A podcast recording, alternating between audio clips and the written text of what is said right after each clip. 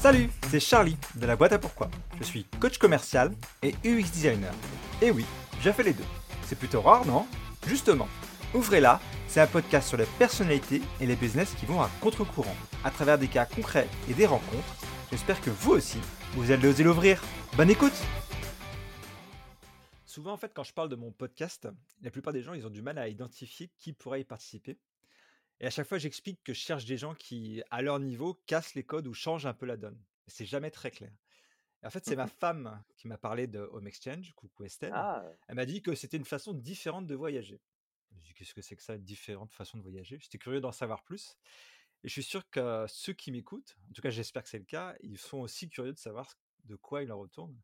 C'était alors évident pour moi d'inviter Charles-Édouard, l'un des fondateurs de Home Exchange. Salut Charles-Édouard. bonjour Charlie. Alors déjà, merci d'avoir accepté de participer à cet épisode et on va commencer par le commencement. Qu'est-ce que c'est que Home Exchange? Alors d'abord, merci à toi de nous inviter. euh, C'est une, euh, une grande marque d'intérêt euh, pour le concept. Et alors donc Home Exchange, c'est assez simple. En fait, c'est, je pense, connu de beaucoup de gens, même si il n'y a pas encore une majorité de personnes qui le, pratiquent. C'est un, service tout simple qui permet à des personnes de voyager un peu partout dans le monde. hein. Il y a plus de 130, on fait des échanges dans plus de 130 pays aujourd'hui.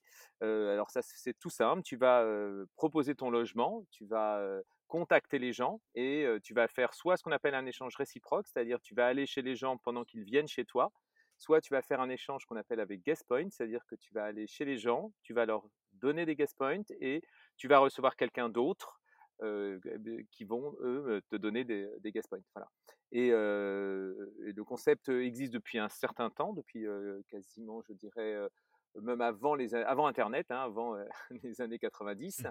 Et il a été un peu modernisé euh, dans un premier temps au début d'Internet avec Home Exchange. Et nous, on a créé une société en 2011 qui s'appelait Guest to Guest, qui a fini par acheter Home Exchange et fusionner un certain nombre de sites euh, pour créer cette marque qui aujourd'hui est, euh, la plus grosse au monde. On est euh, euh, dans une petite niche euh, puisqu'on a euh, 100 000 membres, donc c'est euh, déjà, pas mal, mais c'est pas euh, à la hauteur de ce que l'on veut. Donc on est encore au début du parcours. Euh, et c'est euh, bah, ce qu'on cherche à faire, c'est développer l'échange de maisons. Et en regroupant, on a euh, euh, fait disparaître notre marque qui s'appelait Guest to Guest pour devenir Home Exchange aujourd'hui, euh, le leader mondial de l'échange de maisons. Très bien, très très bien.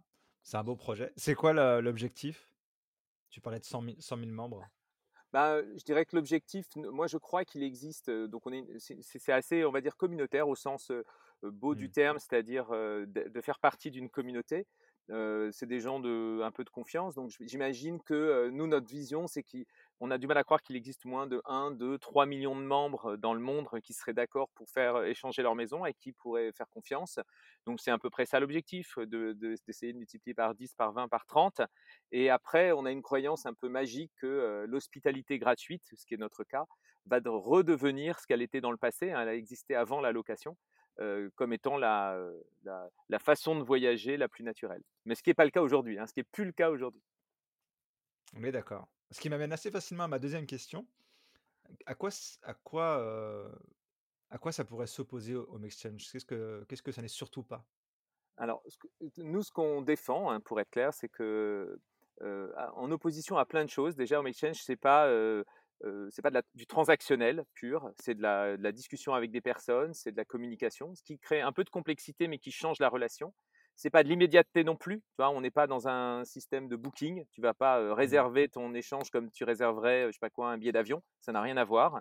Tu vas avoir euh, une, un- une discussion avec une personne. Euh, c'est pas de la standardisation non plus parce que tu vas pas aller chez, chez, chez quelqu'un avec un, un appartement, tu sais, qui est tout fabriqué, euh, que tu retrouverais identique partout dans le monde entier parce qu'on a envie de répondre à un besoin comme si tout le monde était, euh, était Mmh. identique dans le monde entier. Ça, c'est c'est pas du tout ça. Euh, et donc, ça s'oppose un petit peu à une forme de location, tu vois, euh, un peu st- standard. euh, avec des magnifiques photos qui te font croire que tout est parfait alors que ça ne l'est pas, avec des angles, tu sais, qui sont avec un côté un peu factice. Pour nous, c'est vraiment de- quelque chose qui est plus authentique et ça s'oppose à toute cette, un- toute, cette comment dire, vision du monde qui fait que tout est transactionnel, tout est un peu triché, c'est-à-dire on, on- on surjoue sur les choses et tout se ressemble. Voilà, c'est en opposition, c'est plus local, c'est plus c'est moins immédiat, c'est plus, c'est plus authentique.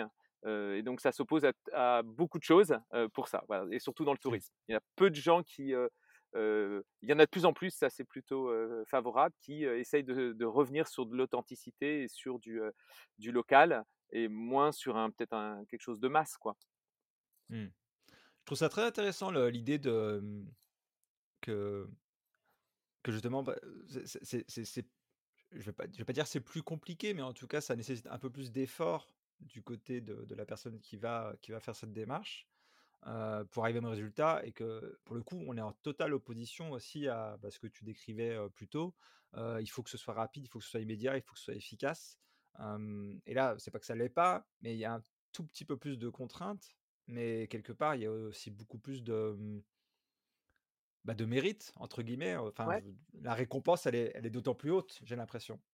Bah, il y a une forme, tu nous, une des croyances qu'on a, heu, qui est importante chez nous, c'est que, on pourra en parler sur l'impact, mais, en fait, le tourisme, le fait de voyager a un impact sur le monde, que ça soit, encore plus vrai si tu prends l'avion, mais même quand tu vas dans un lieu, tu peux avoir un impact et donc de mettre en parallèle, le fait de, de prendre du temps, de, si on voulait faire le parallèle avec l'achat d'un vêtement, le fait Mmh. de, de, comprendre que derrière, il y a eu des personnes, qu'il y a eu des gens qui l'ont fabriqué, qu'il y a eu des matières, qu'il y a des choses, etc. En fait, de dire qu'on l'achète en un quart de seconde sur un site, il y a quelque chose d'un petit Mmh. peu euh, contradictoire. Voilà. Et là, en fait, ce que fait l'échange de maison, c'est qu'il repositionne le voyage comme étant quelque chose qu'on va un peu préparer. C'est-à-dire que euh, on, c'est pas immédiat, on va pas réserver, on va un peu prendre du temps pour voir l'endroit où on veut aller, puis on va peut-être aller un petit peu à côté parce que quand tu as même si on a 100 000 maisons dans le monde, ben, tu ne vas pas exactement trouver à l'endroit. Tu vas un peu plus discuter avec les gens qui vont te proposer des choses pour que tu vas pouvoir aller visiter. Et, pour nous, en fait, ça repositionne un petit peu ben, cette notion d'impact dans un univers dans lequel on a perdu un peu le fait que ça avait plein d'impact partout. Voilà. Et ça fait que les gens vont avoir un rapport au voyage qui est sans doute plus respectueux. Alors, on, le vérifie régulièrement, c'est pas que c'est pas qu'une légende. Les gens vont par exemple, si je sais pas quoi, les gens font du tri, ils vont évidemment trier. Si les gens leur déconseillent d'aller à tel endroit parce qu'il y aura trop de monde, ils vont évidemment pas y aller. Ils vont leur conseiller des petits restaurants qui sont un peu plus proches. Ils vont leur, ils vont leur proposer d'aller faire leurs courses dans un endroit qui est un peu plus authentique. Et donc tout ça va, générer une façon de voyager qui est un petit peu plus, on va dire, nous on dit lente, au sens positif du terme, parce qu'on y passe du temps, on y met de l'effort, et donc la satisfaction à le faire est grande. Et ensuite, le plaisir pour nous est démultiplié parce que euh, le temps que tu y as passé, quand tu vois le plaisir que ça te génère, et eh ben, ça, ça, ça, a quelque chose de plus positif que juste d'avoir acheté un voyage en trois minutes, réservé tes Mmh. avions, etc. Voilà. Ça, ça, me fait penser à, à l'épisode que, que j'ai enregistré avant-hier, qui n'est pas encore diffusé, enfin qui le sera quand le tien le sera diffusé, Mmh avec le, le, cofondateur de Petit Bambou, qui est une application de méditation, qui, qui parlait justement de ce, de ce, rapport à la conscience. C'est un peu ce que tu as décrit, le, le fait d'être conscient de ce qu'on fait. Et je, je, pense que la démarche de Exchange aide à justement prendre conscience de la démarche qu'on fait, parce que déjà on y dédie un minimum de temps. Euh, et puis de, de, parler à la personne, je pense que ça n'a rien à voir, euh, même si les autres plateformes qu'on connaît tous hein, nous invitent à parler avec la personne, la transaction est déjà faite en fait. Ouais. Donc ça arrive plutôt après pour régler les, les choses. quoi. C'est une, une, très bonne comparaison, je pense. Euh, je me souviens plus du, nom de la personne, j'avais écouté un podcast sur lui, Petit Bambou, et je trouve que oui, il y a quelque chose de d'identique, et je te remercie de faire le lien, c'est assez intéressant. Euh, je trouve qu'il y a, oui, une prise de conscience dans euh, la méditation, il y a une prise de conscience de qui on est, où on se trouve, à quel moment on se trouve, euh, pour donner du sens à ce qu'on fait. Et dans l'échange de maison, la, la, façon de le réaliser, on est obligé de prendre conscience de l'autre. C'est pas l'autre peut nous dire non.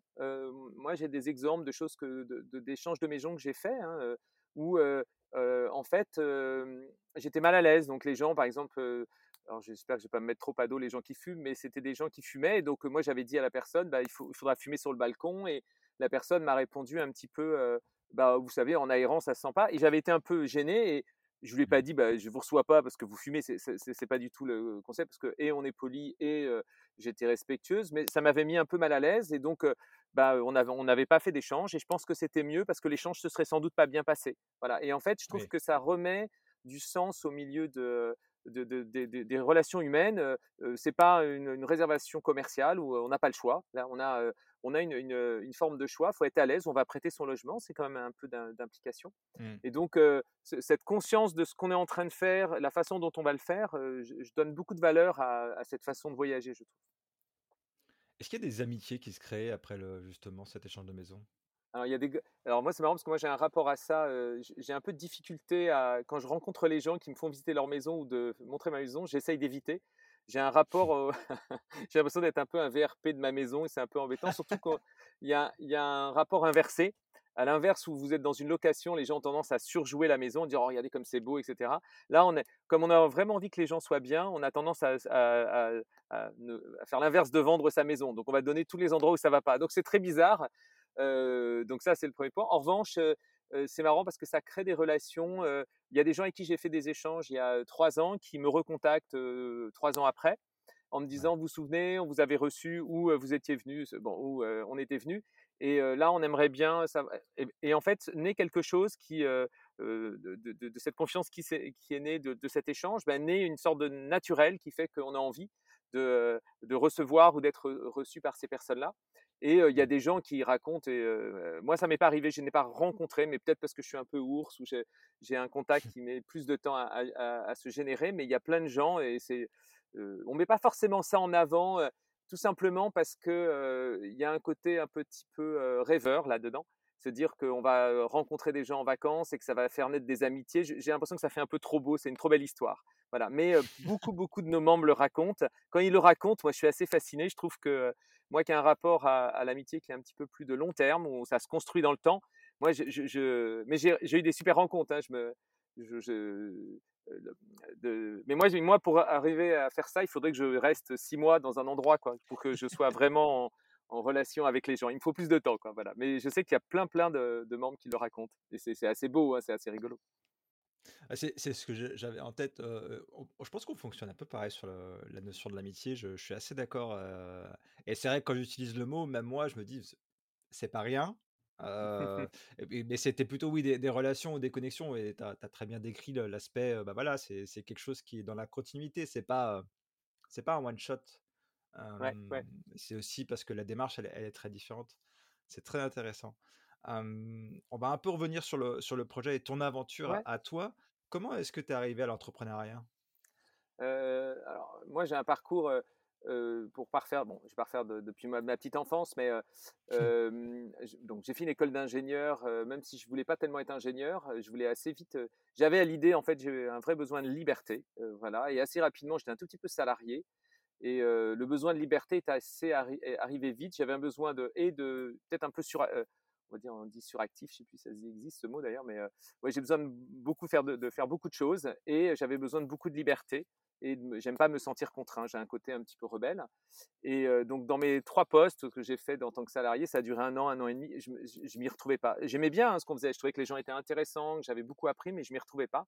Donc j'ai monté une première entreprise, au bout de quatre cinq ans après, avoir être sorti de l'école, dans des conditions qui étaient un peu plus favorables parce que c'était avant la bulle internet.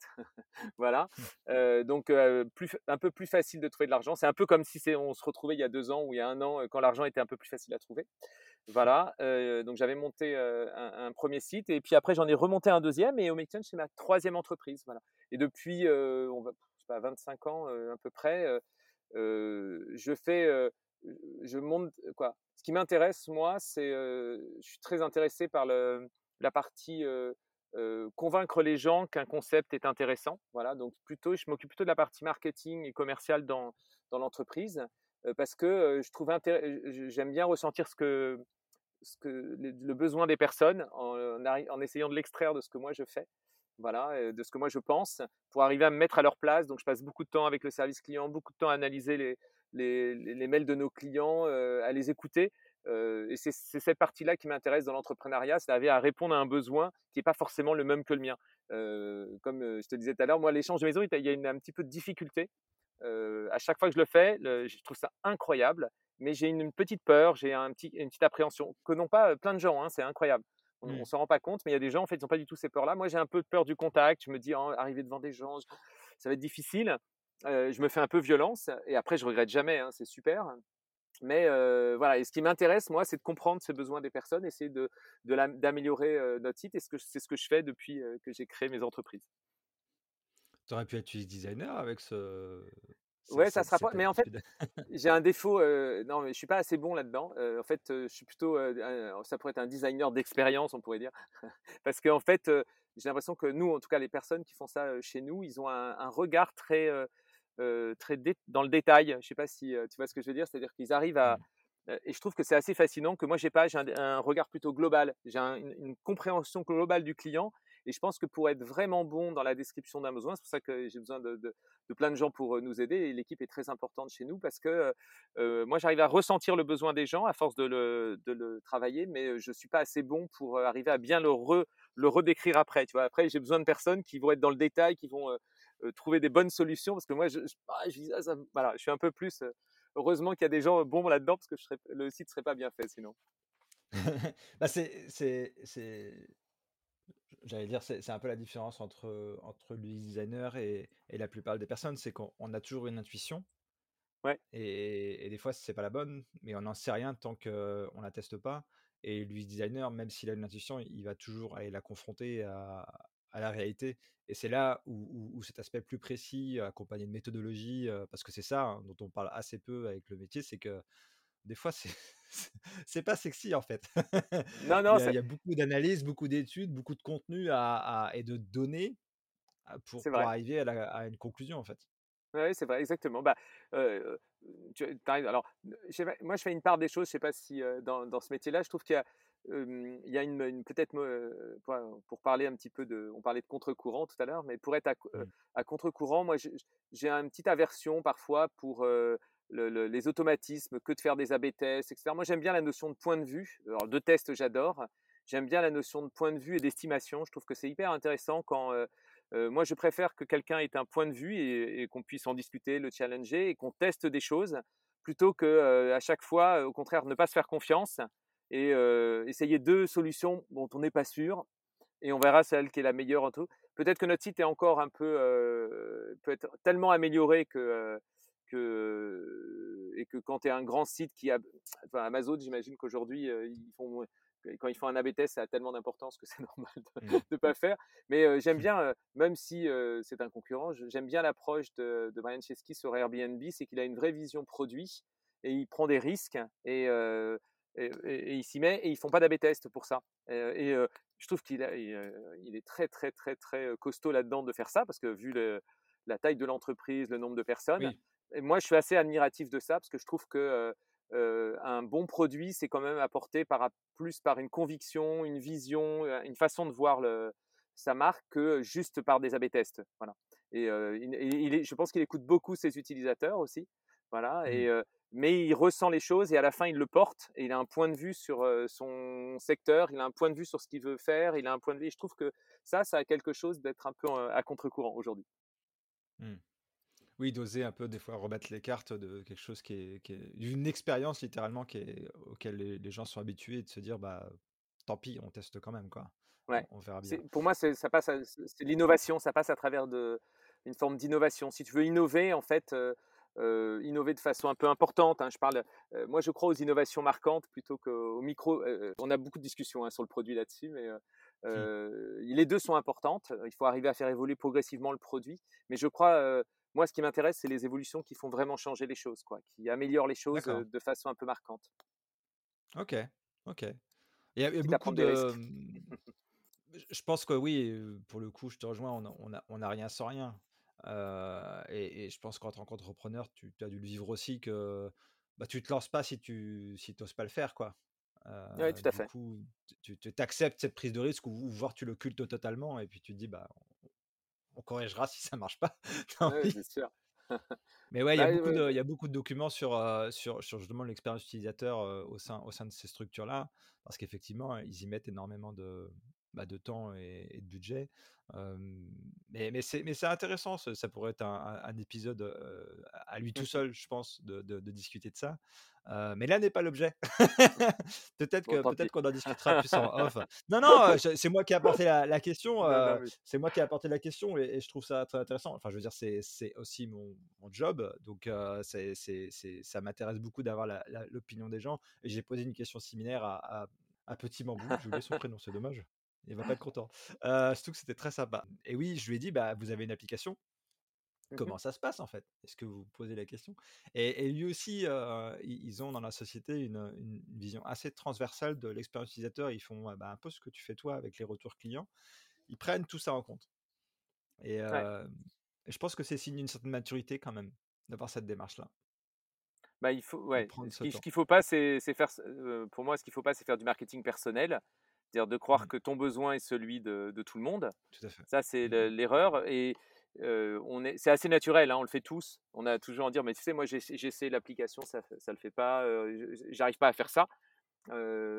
Marrant parce qu'on a des vraiment des régulièrement des conversations là-dessus où j'essaye d'arriver à faire sortir les gens sur le produit en leur disant: «Mais est-ce que ça, c'est ce que tu penses bien pour le client ou c'est ce que tu penses bien pour toi?» et en fait, peut-être que tu es représentatif de nos clients, ça, c'est possible, hein, et d'ailleurs, souvent les les meilleurs produits d'ailleurs sont parfois sont faits à un moment, mais tu prends un risque en faisant ça, c'est que tu te il y a un moment où tu vas sans doute te décaler par rapport à tes clients, parce que tu connais très bien l'expérience et là, c'est là où il faut avoir, pour moi les meilleurs en produits sont ceux qui arrivent à à sortir de ce marketing personnel où, tu te dis: «Bah, Mmh. moi j'aimerais bien ça» ou «Moi je fais ça» et cetera. Parce qu'on a tous des utilisations qui sont différentes et nos clients, Ouais, beau largement plus différentes que nous qui sommes très habitués et à internet et aux apps, et à notre service. C'est impossible de de de de bien le ressentir au bout d'un moment. Mais comment on fait ça sans tester? Auprès de l'utilisateur, j'entends. Comment on fait ça? En fait, pour moi, c'est de l'écoute. C'est, je peux te prendre un exemple chez nous, tu tu m'autorises, à te donner un exemple sur notre app? On a une chose qui est très demandée par nos clients qui est, tu as une tu sais, tu peux faire de tu peux mettre en favoris, ce que nous on appelle les wish lists en en anglais. Tu peux mettre en favoris et il y avait ça dans le site Home Exchange et on l'a enlevé parce qu'il n'existait pas sur Guest to Guest et il y a beaucoup de nos anciens membres qui nous le demandent et en fait, ils ont une utilisation mais, parce que, quand ils font un échange, ils en font un, deux, trois, quatre, cinq ou 6. Voilà et donc quand ils font ça, ils aiment bien mettre en place, je fais des je mets en favori certains types de maisons pour mon premier échange, pour mon deuxième échange, pour mon troisième échange, pour mon quatrième, cinquième, et cetera et donc eux, c'est qui sont les plus actifs, ce sont ceux qui vont faire le plus de feedback, c'est le plus de retours et et à l'inverse, en fait, la majorité de nos clients, ils font, 1 échange ou 2 par an. Donc en fait, ce principe de favori a beaucoup moins de sens parce que tu vas te retrouver, tu fais ton échange, tu mets en favori et puis à la fin, quand tu as fini, bah, tu vas, remettre tu vas tu vas te débarrasser de ta liste et tu vas remettre à nouveau en favori. Mais tu as pas du tout besoin d'avoir 15 listes puisqu'en fait, tu en fais un de en fais pas simultanément. Et donc, on a beaucoup de discussions parce que quand, tu deviens un bon utilisateur, qui est le cas souvent de de des gens qui font le produit chez nous, bah, ils disent: «Bah, il faut il nous faut absolument les wishlists» et et pour moi, typiquement, c'est une fonctionnalité qui a beaucoup de sens pour un grand un utilisateur un peu averti, mais si tu le mets dès le départ à quelqu'un, tu vas le Oui, le un peu le le lui complexifier lui complexifier l'expérience, et et voilà et donc pour moi, alors soit on le fait en en en progressif, c'est-à-dire qu'on va lui donner, mais lui donner dès le départ et tu vois? Et en fait, si tu perds un peu le sens de ton client, Heu, c'est et heu, si tu écoutes trop tes clients et en fait ceux qui parlent le plus, ce sont ceux qui utilisent le plus, tu vas, tu vas vouloir faire ça et il faut arriver à, tu vois, à retrouver des chiffres, à regarder qui sont les clients qui nous le disent et et tu peux avoir il peut y avoir des biais. Voilà et moi j'essaye, là-dessus, de de jouer, un rôle parce que j'aime bien le produit, d'essayer de vraiment challenger ça pour que, on s'interroge, toujours sur notre service, c'est un service un peu de qui répond à beaucoup de monde, hein on a des gens très très différents. Ça va du, du jeune de 25 à 35 ans qui vient de prendre un logement jusqu'à euh, le retraité. Donc le retraité, dès que tu le complexifies, il, a plus de mal. Mmh mh. Euh, et alors que le jeune, il va tout de suite avoir envie de mettre en favori. Voilà, il y a et en fait, il faut essayer de répondre au, au- au plus, au- le plus aux 2, personnes. Et donc, il faut y Mmh mh. faire attention quoi, à, à- à- à ces retours clients, mais les, bien les analyser à la hauteur de, euh, du volume de personnes, de la complexité de, et, des, et des choix qu'on veut faire. Mmh. Ah, on est Bon d'accord. voilà, je Bah, c'est tout le c'est tout le travail effectivement de de de l'UX designer, oui, de de exactement, ouais, de tout à po fait. de pondérer en fait, c'est ça. dont on parle. Ouais, c'est exactement ça. Mais je, je, je, constate aussi qu'il n'y a, a, pas de test en fait. Ce, que, ce qui se passe, c'est que vous, vous, vous collectez les, les, retours, vous les analysez et vous faites ça tout en interne. Alors, non, mais je te dis ça, ça c'est moi, c'est mon approche à moi. non, non. Les examinateurs, ils sont là, mais attends, mais qu'est-ce qu'il dit? Voilà, non, non, s'il si, m'entendait, il serait outré. Non, non, il, alors après, je ne sais pas comment font les autres, mais c'est vrai que régulièrement, nous, on fait appel à des petits panels, on fait tester, etc. Mmh. moi, j'ai l'impression que parfois, c'est un peu pour justifier quelque chose, mais c'est bien de le faire. Hein. Moi, je trouve ça super. Je ne vais, pas, je vais pas aller contre, mais des fois, j'ai l'impression qu'on fait des maquettes, des choses, et, c'est un peu pour ne pas prendre nos responsabilités. Parce que quand je leur demande, je dis, mais si les gens te disent en face, ils n'aiment pas, tu vas pas le faire en fait mais tu crois, alors y a, tu vois, il y a quelque chose, il y a une discussion. Et donc moi j'aime bien qu'on le fasse si vraiment on veut déterminer quelque chose qui, sur lequel on n'a pas de, position, on se demande, etc. Voilà. Et ensuite ça apporte évidemment, parce que quand tu vois l'interaction des gens avec l'app, par exemple, c'est hyper intéressant parce que tu vois qu'ils comprennent pas telle chose, tu vois que tu t'es trompé à mmh telle autre. Donc ça c'est ça c'est pertinent, oui tout à fait. Mais sur les fonctionnalités, tu vois, je pense que c'est lié aussi à la maturité de ton produit. Nous on a tellement de choses qu'on peut encore améliorer que j'ai l'impression que de tu vois, quand tu, dis, je sais pas quoi, je veux faire telle fonctionnalité, en fait, c'est une telle évidence pour nos clients qu'on pourrait leur faire tester, ils nous diraient c'est super et ça servirait pas à grand chose. On est encore trop de, on est encore trop loin d'avoir une appli parfaite. et puis ça, je, pense que c'est ce que disait Ludovic, parce que du coup je viens de me rappeler de son prénom, de Petit Bambou. Il disait, ça, dépend le, nombre de, d'utilisateurs et, si c'est une priorité. Et, et, lui, il a une espèce d'approche très global. Il, a une, intention derrière ce qu'il a créé avec l'application et il se dit, même si c'est demandé, c'est pas dans le c'est pas dans le scope de, de ce que j'ai envie pour, pour ce que je propose. Pour ce produit, ouais. c'est ça. C'est de, pour moi, c'est ce que moi j'appelle le point de vue. C'est de se dire, mmh aujourd'hui, notre vision, c'est de faire que le, le, plus de gens possible fassent de l'échange de, de, maison, de maison dans le futur. donc, c'est pas forcément de faire que quelqu'un fasse 45 échanges par an. Je suis très heureux pour lui, etc. Mais mmh. c'est d'élargir parce qu'en fait, tant qu'on n'aura pas des maisons un peu partout, on aura du mal à convaincre. Et donc, notre objectif, c'est de faire grandir cette communauté tout en gardant le même niveau de confiance et de qualité. Voilà, et c'est ça vraiment mmh. l'objectif qu'on veut avoir aujourd'hui. Et donc, pareil, il y a une notion un peu et de point de vue et de priorité. Et, et on va, et c'est pour ça qu'on va améliorer de plus en plus l'offre. plus on est gros, plus on, on, a de, membres. chaque, chaque fois, on a amélioré l'expérience, hein, ça c'est sûr. Mmh Et c'est ça aussi, le, pour revenir à l'histoire des, favoris, c'est ça aussi le risque de la liste de favoris, c'est que la personne ne va pas aller voir d'autres types de maisons, ne va pas forcément agrandir le réseau, elle va rester dans le même cocon de. Il y a plein, exactement, oui, tout, à fait, tout à fait. Donc, ouais, c'est très logique. Ok, je, pense honnêtement, là, je ne le dis pas off, mais je pense honnêtement qu'on pourrait faire tout l'épisode là-dessus parce que c'est extrêmement intéressant et très enrichissant pour moi.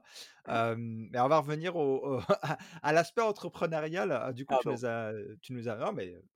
Non, non, non. Moi, ça, moi, ça me fait plaisir de, de, dévier. J'adore ça aussi. Donc, pour le, par rapport à, ton expérience, est-ce que. Parce que tu as, fait trois business, c'est ça, après, après tes études? Est-ce qu'il y a eu, pendant toute cette aventure, des moments de doute?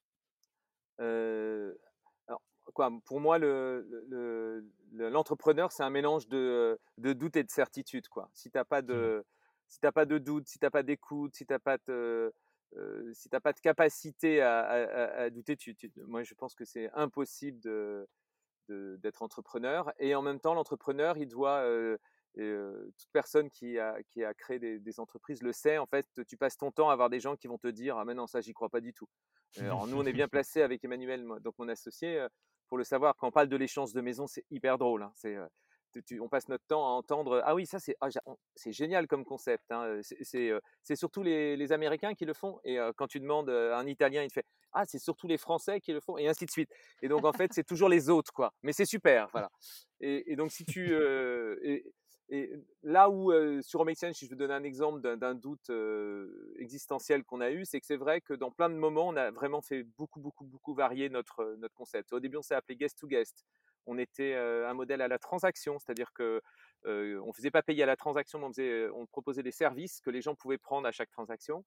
Puis on a rencontré Home Exchange. Puis, Et en fait, chaque fois, on s'est créé des situations qui sont des situations d'énormes doutes où il a fallu prendre des risques. On a fusionné les deux marques alors que on aurait pu les laisser séparés. On a changé nos business models. Aujourd'hui, on a visé d'abonnement. On demande aux gens de 149 euros par an pour faire autant d'échanges. Au début, c'était pas ça. Voilà. Et donc, ça, a généré à chaque fois chez nous énormément de, de, doutes. Quand on a voulu faire nos tours de financement, c'est la croix et la bannière hein, quand tu fais du B2C en France. L'idéal, tu vois, ça serait de faire. J'aurais dû faire une boîte de, logiciels SaaS dans les RH ou dans les RH, ça, tu trouves du financement, mais bah, c'est trop facile. Voilà, ou dans le cloud. mais en fait, dans le B2C, quand tu as une vision, et je sais que Mazzella l'a beaucoup raconté, sur Blablacar, ça a été aussi difficile. plein de gens n'ont pas réussi à monter des business en B2C, pas parce que c'était pas pertinent, mais parce que c'est très très difficile. Il faut arriver à ton Nous, on a fait la rencontre, une rencontre magnifique d'un d'un patron d'une assureur, hein, qui est la Maïf, Pascal Desmurger, qui, à travers un fonds qu'ils avaient créé qui s'appelait Maïf Avenir, qui existe toujours, hein, qui est toujours un de nos actionnaires, a, on a réussi à le convaincre de l'intérêt du concept, etc. Et sans cette grande rencontre, sans la, vision que lui il a du, monde, hein, j'encourage tout le monde à écouter et à lire ce qu'il fait au quotidien, eh ben, nous aurait pas permis d'avancer comme on a avancé. Voilà. Et donc en fait, tu vois, on a eu énormément de doutes dans le financement, on a eu énormément de doutes dans le concept, on a énormément de, de doutes dans même les équipes, les, la façon dont on le crée. Et je pense que c'est ce qui fait aussi la force aujourd'hui. On, a, on, est une, on est une entreprise qui tu vois, est rentable. On n'a plus besoin de lever de l'argent depuis trois ans. On a, une, on a une croissance qui est qui est plutôt très bonne. Toi, on fait, on doit faire 40% et on refait encore ça. De, toute l'année dernière, on a fait ça. C'est ce qu'on faisait avant le Covid. Hein. Pendant le Covid, on a stagné, mais depuis, depuis ce temps-là, on voit qu'il y a une. Donc, moi, je crois que sans le doute, on n'aurait pas pu arriver à créer ces fondations qui fait que ça nous permet encore d'avancer aujourd'hui. Quoi. Ouais, c'est, en fait, il y a un équilibre qui se crée presque naturellement dans, dans nos têtes, en fait, à ce moment-là. Oui, ouais, tout à fait. C'est trouver le bon, le juste milieu entre. Faut pas trop douter au sens pur du terme. Ce qui, je te dis, il y a un mélange entre le doute qui te permet de, de progresser, de faire avancer, et un mélange entre la certitude, l'acceptation du risque qui te permet de, de, de, décider avec les équipes, de, se mettre d'accord en disant bah, on va aller vers ça, on sait qu'il y a un risque, on essaye de se convaincre, on, a, on est très dans le collaboratif ici. et donc, mais c'est le doute qui nous permet d'avancer, ça c'est sûr. Je trouve ça, ça, a dû, sans avoir les, coulisses, sans poser la question, ça a dû quelque chose d'être quelque chose de passer à un modèle justement à l'abonnement, alors que ça n'existait pas avant. Ça a dû provoquer quand même pas mal de, questions justement en mode bah, est-ce qu'on va pas perdre la moitié des gens, voire plus quoi? Surtout que vous étiez sur la, pente ascendante de, justement créer cette communauté quoi. Bah, ouais ouais. Ben, ce qui est marrant, c'est pour te raconter l'histoire, quand on a arrêté le, le principe à l'acte, au début on a mis les deux. Et puis progressivement, en, regardant beaucoup d'analyses quand même, en regardant les analyses, on se rendait compte que les gens qui faisaient, qui prenaient à l'acte, en fait, c'était des gens qui faisaient une nuit, deux nuits. Et en fait, c'était ceux qui avaient la, moins bonne satisfaction, aussi bien pour les autres, ceux qui recevaient, que même eux. Parce qu'en fait, mmh. quand tu, tu, voyages juste pour une nuit, parce que tu as c'est pas le concept de l'échange de maison en fait. L'échange de maison, tu vas, comme on te disait, c'est un peu plus lent, tu vas prendre un peu plus ton temps. Et c'est un peu plus le concept de, c'est de l'hôtellerie, quoi. Au pire, si tu veux de l'hôtellerie ou de la location à la nuitée, bah, fais-le. C'est-à-dire que ce que tu attends, c'est avoir, tu arrives à, quelque chose qui est tout propre, qui est, comment dire, totalement aseptisé. Tu arrives, tu poses ta valise, tu dors et puis tu rentres chez toi. Voilà. Mais nous, c'est pas ce qu'on propose. Et donc, on a, en, changeant ce principe, en mettant à l'abonnement, on a enlevé quelques, on a perdu quelques clients du, qui faisaient du 1 ou 2 jours mais en fait, ça a augmenté le niveau de satisfaction générale parce que tout simplement, ces clients qui faisaient un ou deux jours, en fait, ils, étaient un petit peu à la frontière du concept. Et, mmh. nos clients, on va dire les plus fidèles, nos membres, ils étaient hyper satisfaits que ces gens-là ne soient plus là parce qu'ils avaient le sentiment qu'ils étaient un petit peu à la frontière du concept. Ok. Ah, mais on ne savait pas à la base. Hein. On, a, pris le risque, mais on ne savait pas que ça allait faire ça. On, on imaginait, mais il y avait quand même du risque. Oui, c'est oui, il y a toujours, oui, quand on se dit, c'est un peu mettre un prix sur quelque chose qui était gratuit, c'est un peu ce type de c'est un peu Exactement. différent, mais c'est c'est un peu ce ce risque-là, quoi. Donc forcément, oui, ça ça doit provoquer pas mal de questionnements. Mais c'est très intéressant et la conclusion est, je trouve, heu, bah, pour le coup, très logique par rapport à ce qu'on disait tout à l'heure, quoi. Ouais, ouais. Comment est-ce que, je pose cette question, mais c'est un peu Ouais. large. comment on vend ce concept de de partage de maison? Comment, heu, quelle Bah, communication, heu, quelle valeur on met en avant? Bah, en fait, pour être tout à fait sincère, au début, on faisait pas ça et en fait, je pense qu'il faut qu'on affirme une chose, c'est que, la 1 chose qu'on vend aujourd'hui, c'est quand même le le fait, le prix. C'est-à-dire que tu peux aller, pour 149 €, tu peux partir dans le monde entier autant de fois que tu veux. Tu payeras tu payeras qu'une fois. Voilà et après tu peux faire autant d'échanges que tu veux et ça ça, ça n'a pas de comparaison dans le marché, ça n'existe pas. Tu vois 149 € pour partir une semaine à tel endroit, 2 jours et ensuite ça nous aide beaucoup parce que ça a permis de multiplier le nombre d'échanges, que les gens, ils ont payé une fois, après ils ont envie d'utiliser le service. La 2e chose qu'on dit, c'est, tu vois, quand on pour essayer de vendre ce concept, donc après l'économie, on dit, c'est une forme de confort. C'est-à-dire que quand tu vas dans un logement qui est, heu, habité, c'est, ce qu'on vend, hein, parce que nous, personne ne n'achète des logements, pour les refaire et les mettre à Mmh. l'échange, tu vois? C'est vraiment des forcément des logements que tu habites et ben, tu as un confort en termes de de typologie de de typologie de de biens qui est, tu as une vraie cuisine, quand tu arrives, tu as vraiment de l'huile, de du voilà, donc même si tu Mmh. dois rendre ce que tu as ce que tu as pris, tu arrives pas dans une maison vide, tu arrives pas dans un endroit Ouais. où, dans les chambres de les chambres d'enfants ressemblent à des chambres d'adultes, tu as des vraies chambres d'enfants si tu as des enfants, heu et heu, donc tu vois, tu as quelque chose qui est vraiment différent et qui est beaucoup moins froid, qui est beaucoup plus, heu et ça rejoint le 3e, c'est un peu l'authenticité, c'est que tu vas rendre aller dans un endroit qui est authentique. Si tu veux, voir un truc, très, comment dire? Très froid avec juste une cuisine IKEA et rien d'autre, en fait, c'est pas chez nous que tu le trouveras. Tu vas trouver sur quelque chose qui Mmh. est un peu plus local, un peu plus authentique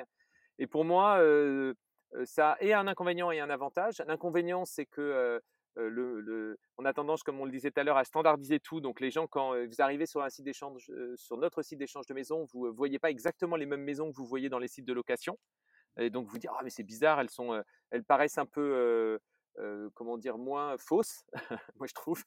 Elles sont plus authentiques parce que tout simplement, ce sont des vraies maisons. Voilà et c'est ce qu'on vend et le ce qui se prolonge un peu par ce qui est un peu plus local, c'est-à-dire que tu vas te retrouver à, moi il se trouve que familialement, c'est plutôt moi qui fais à manger et quand je vais je fais un échange de maison à Madère, heu, j'ai fait, heu, en Sicile, j'ai fait bah, en fait, je vais faire les courses et je vais me retrouver dans des lieux, dans lesquels, qui pour moi, me font me fait plaisir. Ça me fait vraiment plaisir parce que, je vais je vais faire les courses, c'est pas les mêmes aliments, c'est pas les mêmes choses. Il faut que j'essaye de quand même d'arriver à convaincre mes enfants de manger après parce que ça va pas être ça va être différent. Donc il y a quelque chose qui me qui crée du côté vraiment, authentique et local et et enfin, si on veut vraiment ne arriver, on on le vend pas assez bien aujourd'hui, c'est que parfois ça a une vraie utilité. Donc on voit, les gens nous utilisent aussi et ça, c'est, heu, je sais pas si ça le vend bien, mais heu heu, par exemple, des gens ont des plantes, ont des animaux, ils se font garder leurs Mmh. animaux, voire ils font garder leur maison parce que, heu, il y a des endroits où ils ont peur d'être cambriolés quand ils partent et ils sont ravis d'avoir quelqu'un chez eux, quoi.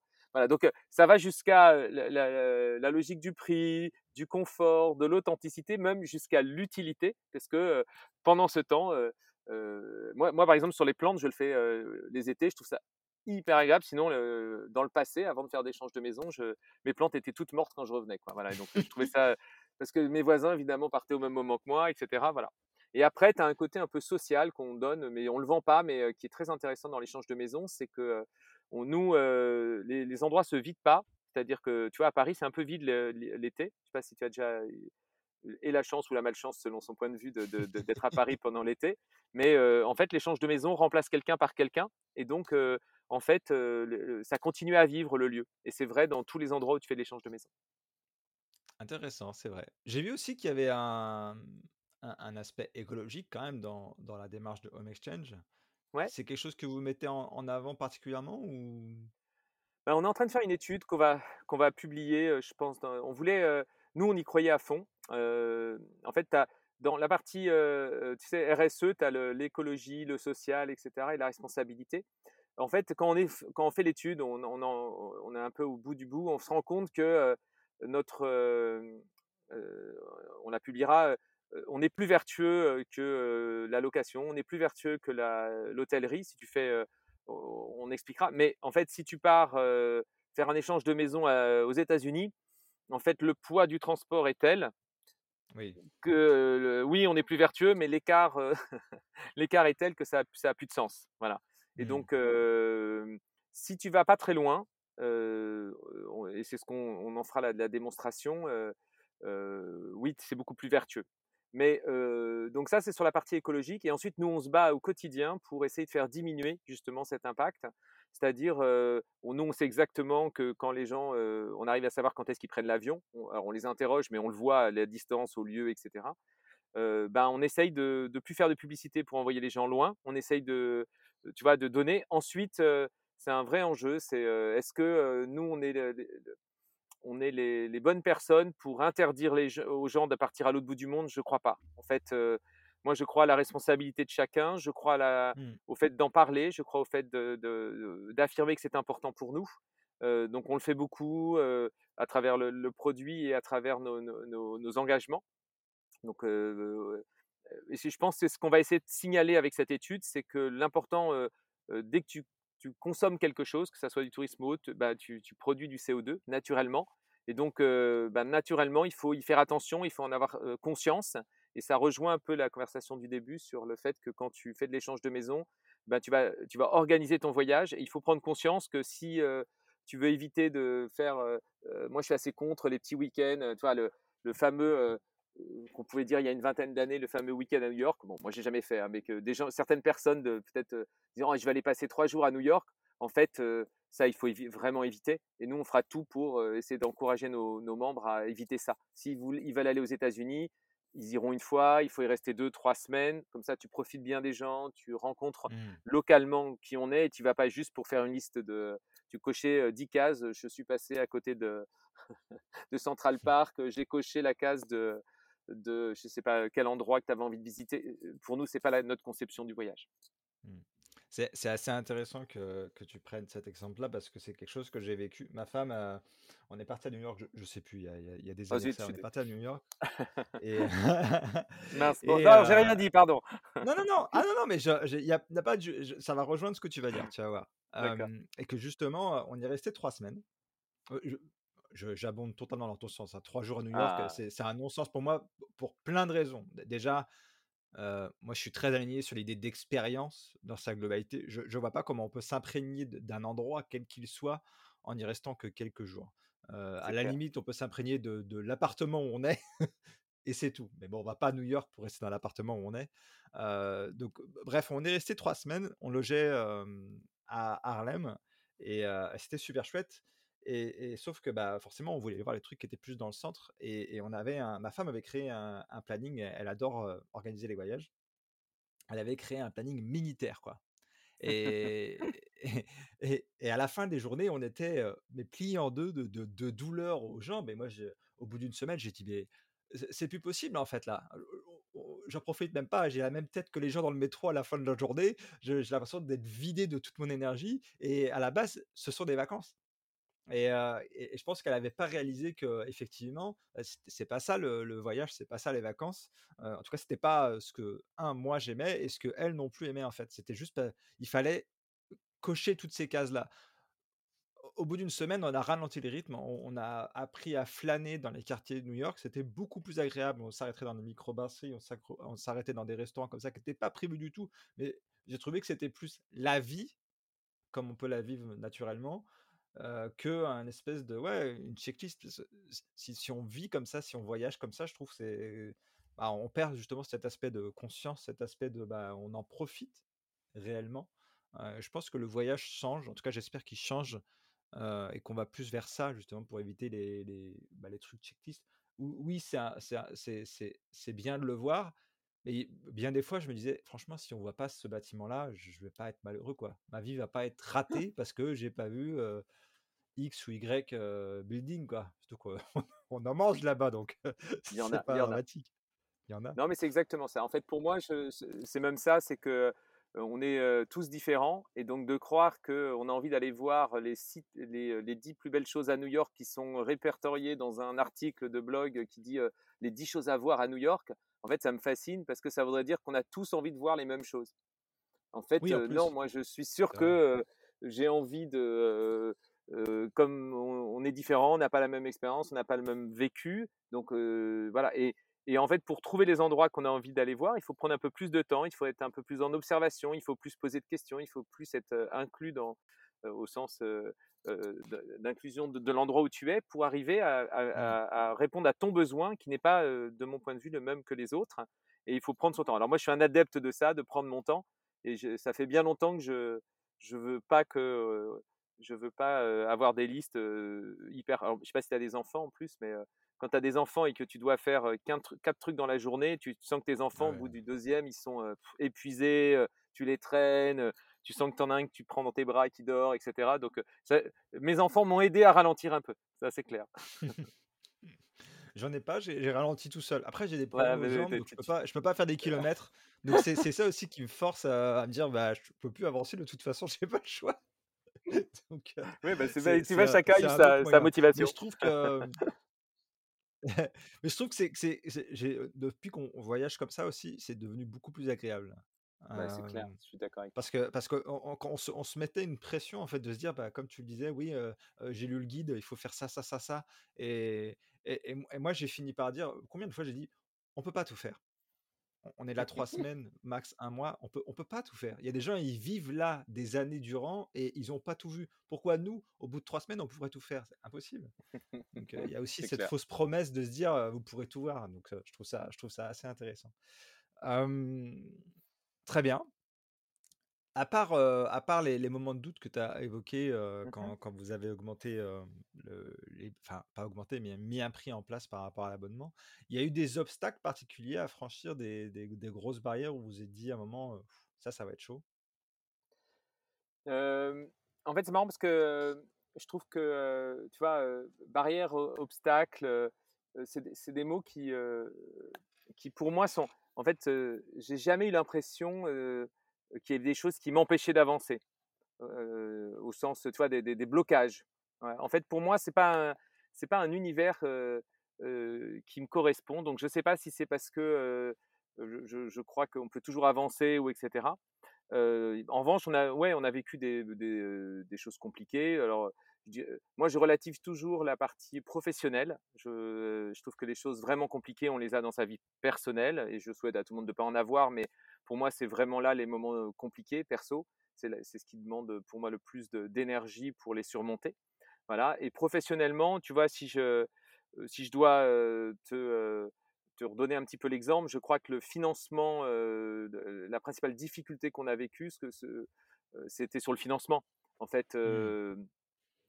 Financer du B2C en France, alors que ton marché est quand même assez petit, et que si tu veux t'agrandir, il faut que tu sois dans plusieurs langues différentes. Bah, c'est sûr que quand tu es aux États-Unis, alors tous les marchés ne sont pas identiques. Hein, aux États-Unis, on a l'impression qu'il y a un, un, pays, en fait, il y a des tonnes de pays, hein, autant qu'il y a d'États. Voilà, mais mine de rien, on parle la même langue. Et au pire du pire, si tu parles en anglais Euh, à Los Angeles ou en anglais euh, en Floride, ça reste de l'anglais et ils le comprendront, quoi, de l'américain, ils le comprendront. Voilà. En France, euh, franchement, la complexité de se développer dans un marché comme le, marché européen, je trouve ça vraiment difficile parce qu'il y a des cultures et la langue à travers cette culture se, joue beaucoup. Nous, on voit, on pourrait se dire, tu vois, le plus gros pays de l'échange en Europe, c'est la France. Le deuxième, c'est l'Espagne. le, troisième, c'est l'Italie. Mais tu prends ces trois marchés, ils sont extrêmement différents, vraiment très très différents pour l'échange de maisons. Et donc, tu peux pas, tu vois, en Espagne, il y a énormément de résidences secondaires. En Italie, en fait, les gens, ils voyagent beaucoup chez, dans, dans leur famille quand ils voyagent en local. En France, on voyage à 60%, c'est en France. Et donc, chaque pays est différent. L'Italie voyage que à l'international quasiment quand ils utilisent l'échange de maisons. Donc, si tu leur parles que mmh. de, de, de trucs, bah, tu te trompes. Voilà. Et donc, je pense que, pour revenir à ta question, nous, la difficulté qu'on a eue, c'est d'arriver à convaincre des gens qui ne sont pas concernés par l'échange de maisons, parce que souvent les financeurs, ceux qui sont dans des fonds, eh ben, ils, font leur marketing personnel, ils se disent, c'est plus facile, hein, ils se disent, est-ce que je vais, mmh. est-ce que moi, et ils comprennent pas quoi, il fait, mais pourquoi je m'embêterais, tu vois, c'est ça, pourquoi je m'embêterais à prêter ma maison alors que je peux la payer? Je dis, oui, mais vous, oui, vous, mais en fait, il y a plein de gens qui partent en vacances. Il y a plus de, je sais pas si tu le sais, mais il y a plus de 40% de la population française qui part pas Ah. en vacances chaque année. Ça, c'est le, le premier point. Et pour qui le- le- cette partie de vacances, c'est un vrai coup, quoi. Et c'est vraiment quelque chose. Et c'est pas anodin. Et ça, c'est le et et donc le fait de leur proposer ce service-là est quelque chose qui les aide, voilà. Et puis il y en a d'autres qui ont vraiment envie de partir, qui ont plus les moyens et qui ont envie de partir de façon plus authentique. Et donc ça vous parle pas, mais ça existe ces gens-là, voilà. Et alors dans ce cas-là, bah, on parle du marché, oui, mais si ça existait, ça fait 20 ans que ça existe, ça serait, voilà. Donc on a eu plein de et et cette partie-là, c'est vraiment ce qui nous a, depuis le début et on a eu et des belles rencontres et beaucoup de on a beaucoup travaillé avec Emmanuel, on a changé, on a fait, on a fait des BA, on a fait des fonds, voilà, et on a eu un peu de chance, hein, en toute honnêteté, pour arriver à le financer. OK, très bien. J'ai l'impression que c'est un sujet de fond, cette histoire de de financement parce que j'avais discuté avec, heu, Joseph de Goodvest, heu, je crois que c'était lundi, j'ai enregistré avec Mhm. lui et il m'a dit que c'était lui aussi un un son plus gros souci, en fait. C'était sa plus grosse difficulté. Il y a eu beaucoup de stress associé à ça. Donc c'est, heu, mais c'est logique quelque part, mais je je trouve ça assez intéressant qu'on doive, pour le coup, bah, vendre à des investisseurs Heu, mais à la fois, c'est un bon test, j'imagine, parce que si on est capable de vendre à des investisseurs, des gens qui sont pas du tout concernés par la problématique, de les éveiller à, mmh, à cette problématique et de la comprendre et de se dire: «Bah, ça mérite d'y mettre de l'argent», ça sera peut-être plus facile aussi pour les clients après, de Bah, de en toute transparence, euh, oui, tu as raison, ça c'est le, le cas idéal. Moi, je crois que c'est qu'en fait, on voit. euh, Non, mais tu as raison. L'idéal, c'est que on a, on n'arrivait peut-être pas bien à leur proposer, quoi. Mais en fait, moi, je dirais que toi, sur cette partie financement, le, financement, on a beau, appeler, ça du capital risque. En fait, c'est des rencontres. Donc, c'est ce qui s'est passé avec nous. hein. On a réussi parce qu'on a, ren- on a rencontré quelqu'un. C'est une rencontre. Ce qui m'embête un peu, c'est qu'il y a une sorte d'image mentale des gens qui est en fait le financement, quand tu en trouves, tu es bon. Or qu'en fait, tu un peu comme si c'était idyllique. Déjà, ne pas se financer, c'est toujours mieux parce que tu gardes le, pouvoir totalement sur ton entreprise. Et si un jour tu dois la revendre, bah, t'es- t'es- forcément, tu es, le, t'es seul propriétaire, c'est toi qui décides. Et donc, si on peut ne pas, pas se financer. Ensuite, il y a des projets comme le nôtre qui le nécessitent, puisqu'on sait qu'on a mis beaucoup, beaucoup de temps à faire du, du chiffre d'affaires, hein, parce qu'il faut avoir suffisamment de maisons pour commencer à, à- à convaincre les gens de faire de l'échange de maisons.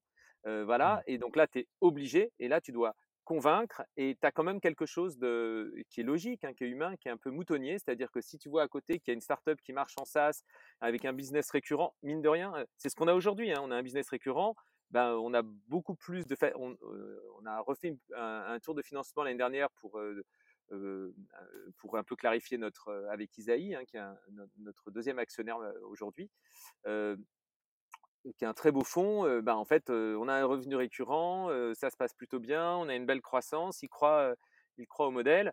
C'est plus facile, ça c'est sûr. On aurait l'ancien modèle, je suis Mmh. pas sûr qu'il nous aurait financé. N'empêche que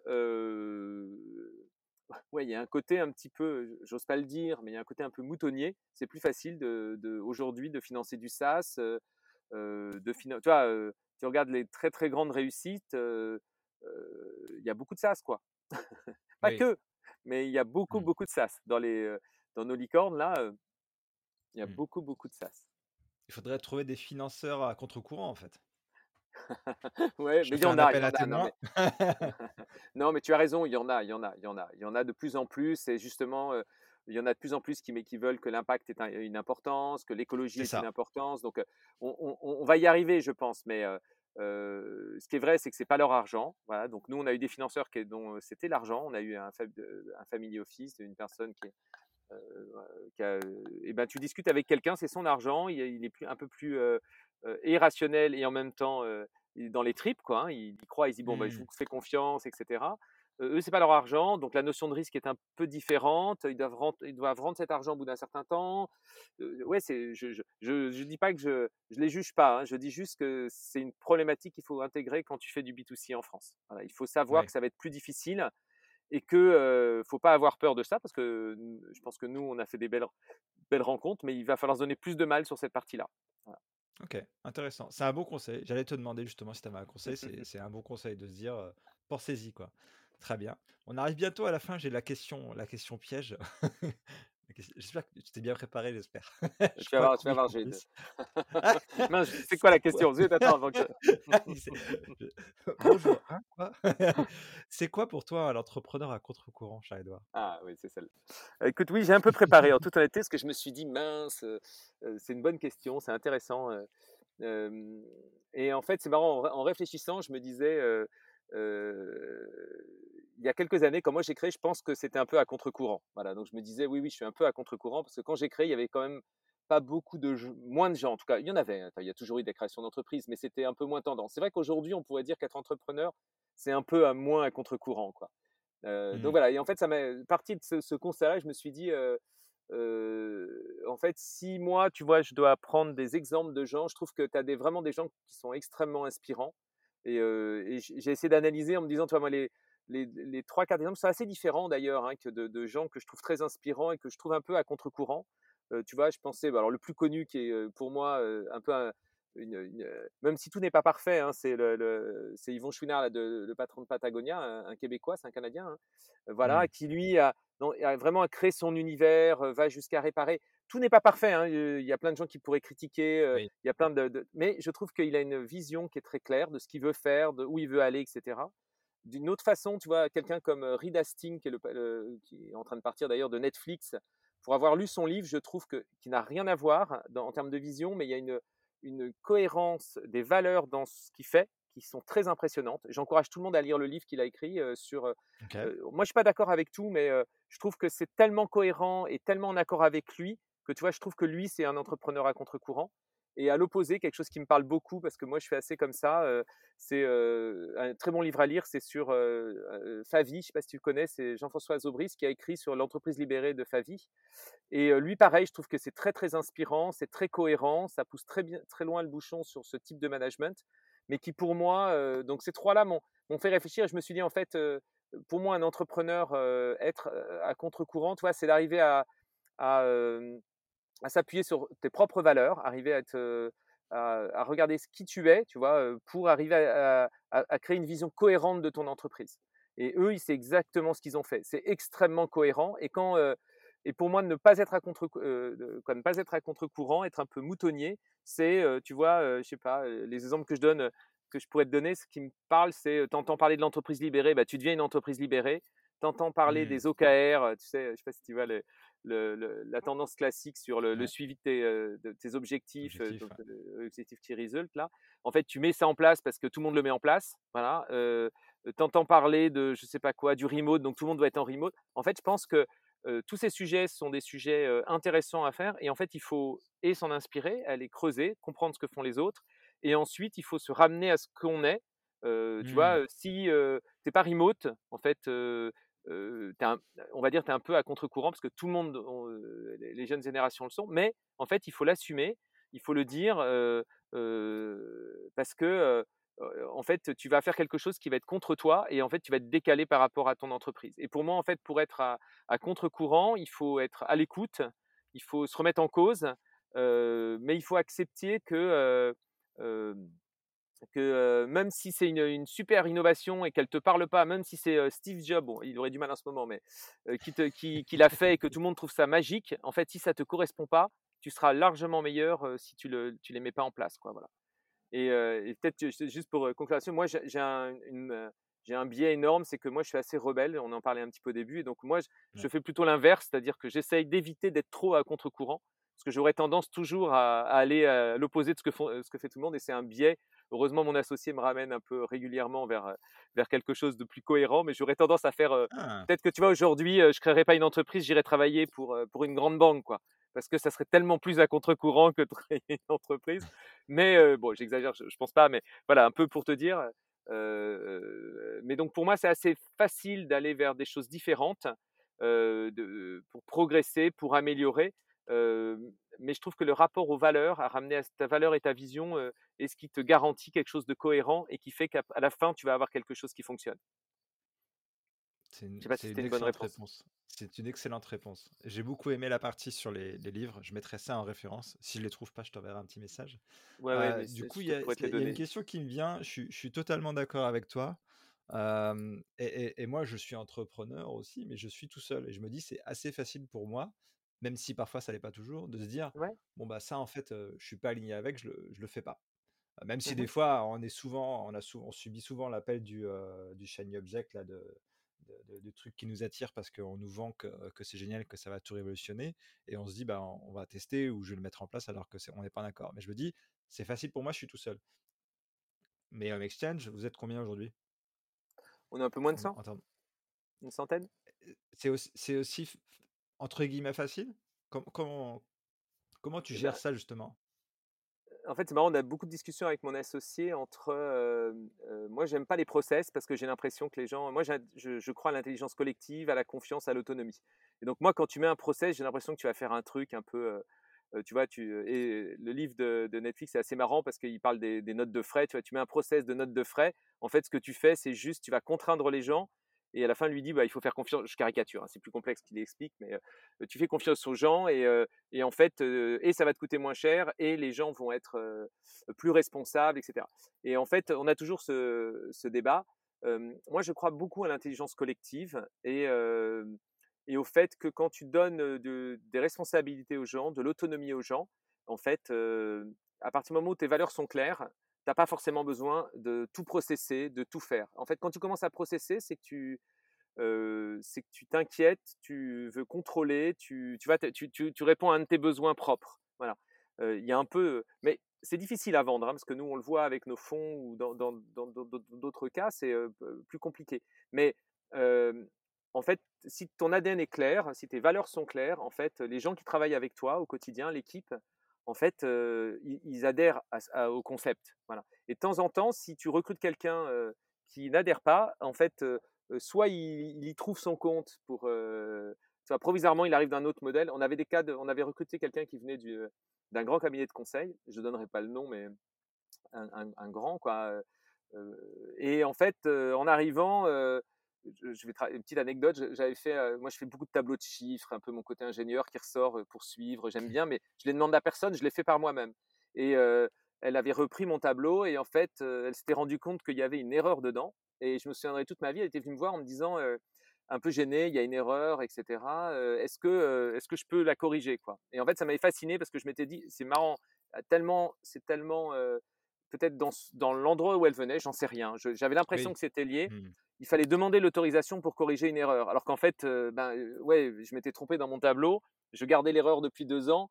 C'était même mon j'avais envie de dire: «Bon, bah, ouais, j'ai été pas très bon là dans ce truc-là, ma formule était fausse». Bah, c'est bah, super quoi, tu aurais dû tu devrais même pas me demander quoi, tu devrais me le dire, Ouais. me me dire: «Bah, j'ai corrigé le tableau, il y avait une erreur et ça fait, ça en plus, ça en moins», mais voilà et tu vois, en fait, et mais je pense que cette personne, elle était très heureuse d'arriver chez nous parce qu'elle attendait cette forme de liberté, de de pas être obligée de demander l'autorisation de de faire ce genre de choses, et donc en fait, Mmh. quand tu recrutes, nous, on essaye d'avoir des gens qui ont cette, disponibilité, qui ont envie de ça. Il se trouve que c'est assez en phase avec le temps, hein, le les les jeunes générations aujourd'hui ont, des ils ont, besoin de liberté, besoin de ils veulent que tu leur fasses confiance et ils sont sans doute, persuadés et à raison, qu'ils connaissent beaucoup plus de choses que toi. C'est vrai que quand tu, alors moi j'essaye de je suis abonné à TikTok, j'essaye de tout, tu vois? Tout, j'essaye de faire des jeux avec mes enfants pour comprendre et cetera mais forcément, leur maîtrise de de de beaucoup d'outils,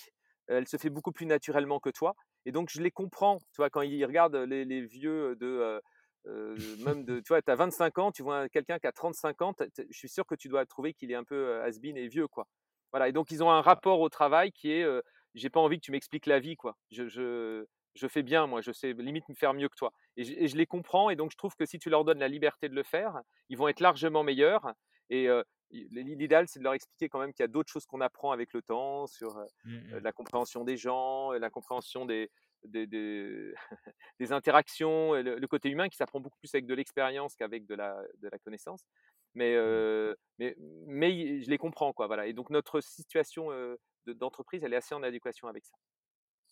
OK. Bah, c'est je pense que c'est un beau message pour, heu, pour les recrutements futurs de de Home Exchange. Je pense que ça parlera à beaucoup de monde. Moi, ça me parle toujours. Heu, je suis assez Bon. aligné avec ça. Donc, hem, Bah, c'est une belle conclusion. Où est-ce qu'on peut te retrouver toi, Charles-Édouard? Heu, écoute, moi, c'est facile, si les gens veulent, bon, alors sur LinkedIn, on me retrouve, il y a aucun problème, Charles, heu, Édouard et Girard et sinon on peut m'envoyer alors sur LinkedIn, on peut se joindre, sinon on peut m'envoyer un mail, c'est facile, hein. C'est charles-édouard@homeexchange.com. Voilà. Je je réponds, heu, en général quand heu, les gens m'envoient des trucs, je réponds quand je ça me concerne moi, sinon je transfère. Par exemple, quand les gens me disent: «Est-ce que, il y a des postes?» je préfère le transférer directement aux personnes qui recrutent plutôt qu'à moi parce que, moi je recrute rarement des personnes en toute honnêteté. C'est plutôt toutes les équipes qui recrutent. Je Bien fais sûr. passer les derniers entretiens, mais je fais pas beaucoup de j'ai pas de recrutement pour moi en spécifique quoi, j'en ai peu. Très bien, c'est clair et je mettrai le, mmh, le l'adresse de Home Exchange sur la la description du Bah, gentil, de l'épisode, bien sûr. Bah, c'est normal et c'était extrêmement intéressant. Je pense qu'on aurait pu faire un épisode de 2 heures facile. Bah, c'est gentil. Mais on a Bah, on que a on réussi, c'était très intéressant. Merci à toi et Merci Charlie. beh, je je je te souhaite, et je vous souhaite, à Home Exchange d'atteindre cet objectif de multiplier par, heu, 10. J'y crois. 1 000 000 de membres. On on on se refait un 1 000 000 de membres. podcast à 1 000 000 de membres. Ça te va? Re OK, ça me va, très bien. Moi, j'en serai à peut-être 100 auditeurs. Ouais, Peut-être que ça sera pas juste dans 6 mois, mais je nous le souhaite que ça soit dans 6 mois, mais peut-être que ça sera peut-être dans 1 an quand même. 1 an ou Ça 2. pourrait être intéressant comme aventure, ça pourrait être intéressant. Je je garde ce concept de faire un on refait un mini épisode de de 10 minutes en mode: «On en est où?» ça pourrait être cool, ça pourrait être cool. Très bien, merci. Merci à toi Charlie. Ça vous a plu? Alors abonnez-vous à ce podcast pour la suite. À votre tour, propagez la différence en donnant 5 étoiles à cet épisode et en rédigeant un avis sur votre plateforme d'écoute préférée. À la prochaine!